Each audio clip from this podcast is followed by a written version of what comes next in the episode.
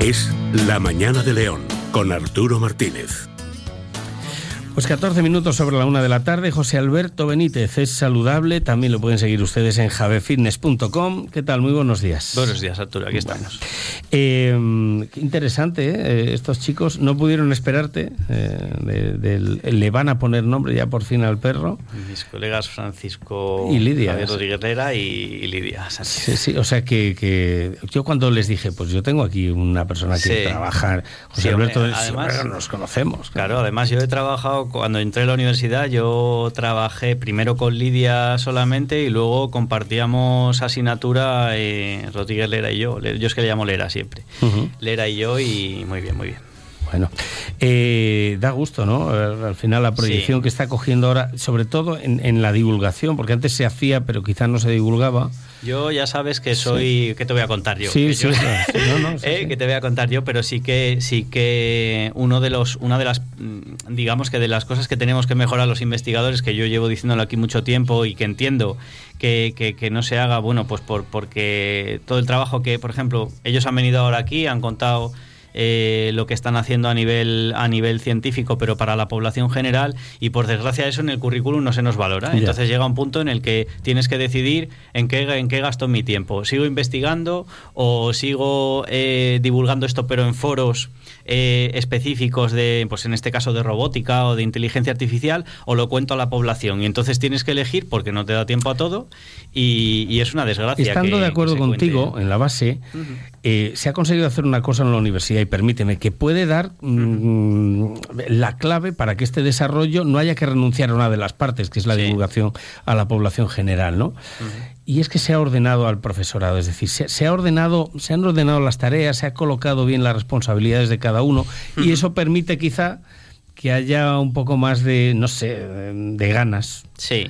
Ah, y aparte, a, nivel, a nivel curricular, que al final uno tiene que, decir, bueno, ¿en qué invierto mi tiempo? En mm. base a, todo lo que nos piden a nivel, pues para poder promocionar, eh, ya se está incluyendo eh, la divulgación, por suerte. lo académico es esencial, sí, no son esos foros, pero también de verdad la divulgación. yo le doy muchísima importancia, vamos, ya lo sabes, que te voy a contar a ti. Bueno, y vamos a hablar de divulgación porque un estudio, un nuevo estudio, constata de nuevo que el estilo de vida tiene que ver con el desarrollo o mejoría o incluso mm, no aparición de la enfermedad del siglo XXI que es la diabetes tipo 2. Sí, bueno, yo la verdad que, eh, o sea, me asusta el leer las, las cifras que voy viendo, ¿no? Pero bueno, tienen sentido y es algo que ya eh, la OMS nos iba advirtiendo poco a poco y las cifras que vamos viendo año por año eh, nos iban advirtiendo que esto iba a pasar.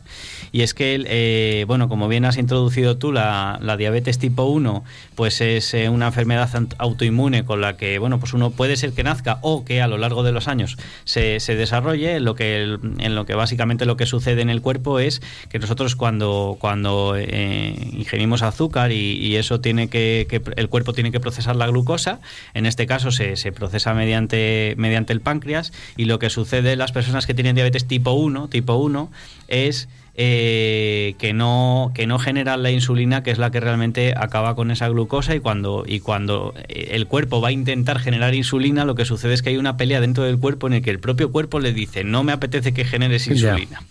Y entonces somos, es nuestro propio cuerpo el que está eh, saboteándonos y diciendo, no te voy a dejar que, generes insulina para procesar esa glucosa. Y entonces, pues por eso... Hay, gente que dice, pero oye, pero claro, porque el tipo 1, las propias en el páncreas, unas células que se llaman las beta pancreáticas, esas directamente las carga el, cuerpo. carga. O producen una insulina que no es, eh, que no es válida para para, para, para, el fin para el que está eh, pensada la, insulina, ¿no? que es para precisamente eh, mm, sintetizar o, digamos, actuar con la glucosa de la sangre.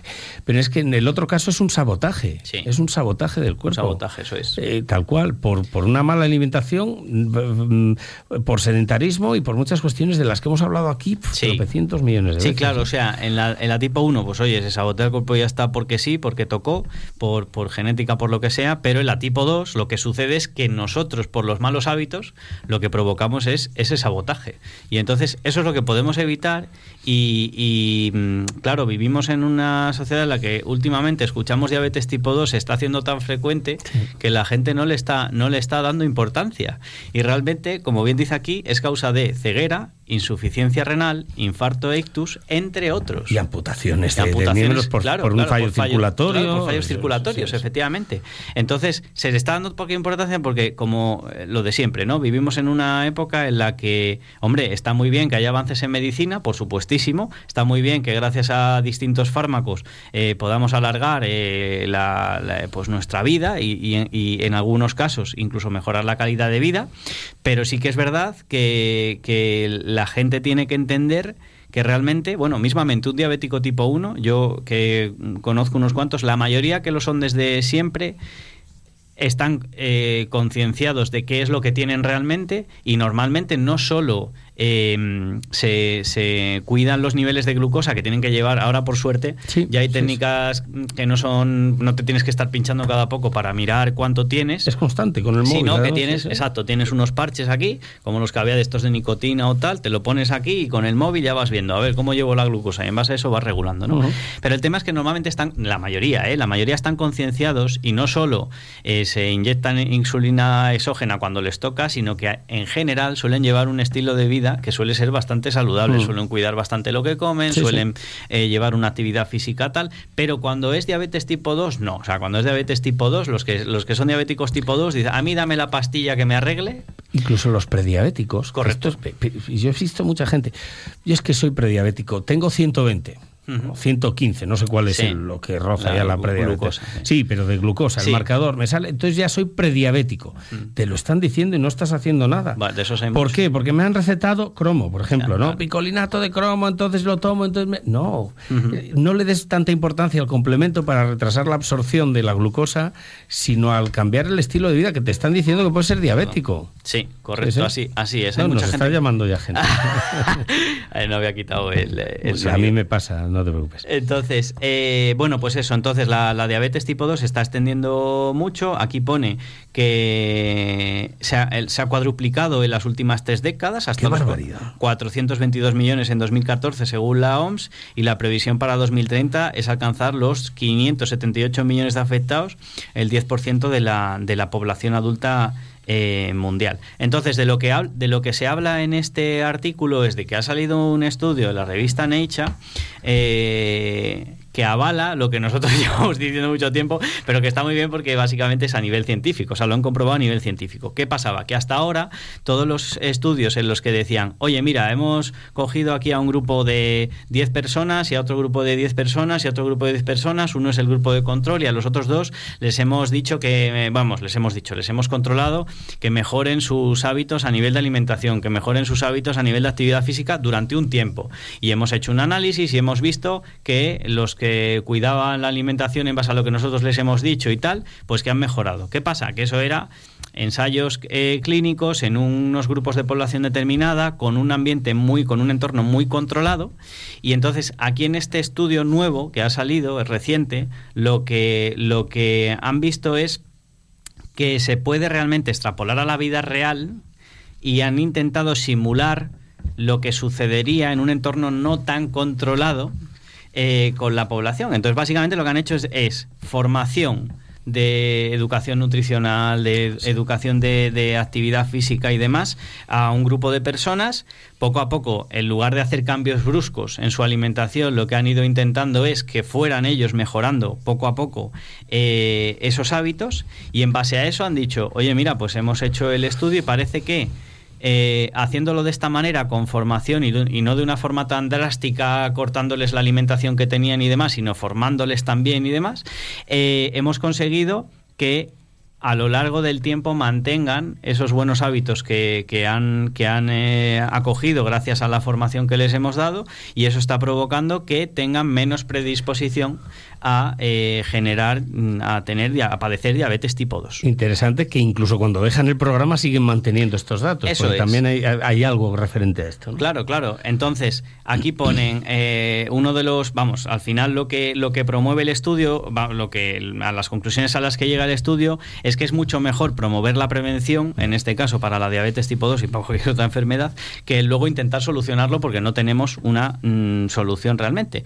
Entonces, hay una frase que dice aquí que es, es importante recordar que el estilo de vida de un individuo está determinado por factores ambientales y sociales que pueden hacer que elegir un estilo de vida saludable sea más o menos fácil. O sea, yo con esta frase me gusta porque lo que dice es, vale, es muy fácil decir, vamos a seguir un estilo de vida saludable, pero es completamente comprensible que en determinados casos, por la vida que llevamos, por el trabajo que tenemos y demás, sea mm, más complicado llevar un, un, estilo de vida 100% saludable. Pero aquí llega lo que nosotros decimos siempre y que nosotros huimos del tema de los talibanismos y, y, y lo que intentamos es que con, con, con lo que comentamos aquí en este programa desde que empezamos, es que la gente vaya cogiendo pequeños tips y diga, bueno, vamos a ver, yo soy consciente de que esto no es saludable entonces, en la medida de lo posible, yo voy a intentar, por ejemplo, si tengo una semana, yo la semana pasada, yo la semana pasada estuve fuera cuatro días. Ya te vi. Entonces, eh, yo ahí no tengo select, yo ahí no puedo pero hacerme. A, pero a trabajar no. sí, a trabajar, a trabajar. No, hombre. Eh, yo a ver monumentos y a pasar claro, claro, claro. Yo ahí no pude eh, cocinar yo. Yo tenía que, que, pues, estoy en un hotel, pues, ¿qué desayuno? Estoy es que en... a le beurre. exacto, exacto. Entonces, oye, nosotros somos al final los que vamos a elegir en base a lo que nos estén ofreciendo. Pues, por ejemplo, si tenemos un menú que es cerrado y nos están dando eh, pues unas cantidades allí para compartir en el que hay fritos, tal, no sé qué. No digo que no se coma, pero uno tiene que ser consciente sí. de cuánto está comiendo. Por ejemplo, yo la primera, el primer día que llegué la semana pasada al evento este, hicieron una, una un cóctel de cena, una cena cóctel, tipo cóctel, ¿no? Y me di cuenta que compañeros míos, eh, como pasan con la bandeja de pie, ta, ta, ta, ta, ta, ta, hubo uno, no te exagero lo que te voy a decir, ponía uno de los pinchos que había en una de las mini hamburguesas estas que hacen así, sí. se tomó ocho. Sí, sí, bueno, sí, sí. Se tomó ocho. Pero es que luego, o sea, entonces yo lo pienso y digo, a ver, es que uno sí. tiene que ser un poco sí. consciente. Pero mira, ya, pero yo lo soy porque me he puesto las pilas, porque tú me has enseñado muchas cosas y tal. Sí, y yo después elijo, pero el otro día me quedé, yo ahora miro. Sí. Eh, me tomé un vermú. Sí. Sabiendo lo que era el vermú. Sí, Antes de tomarlo miré lo que era el vermú. Sí.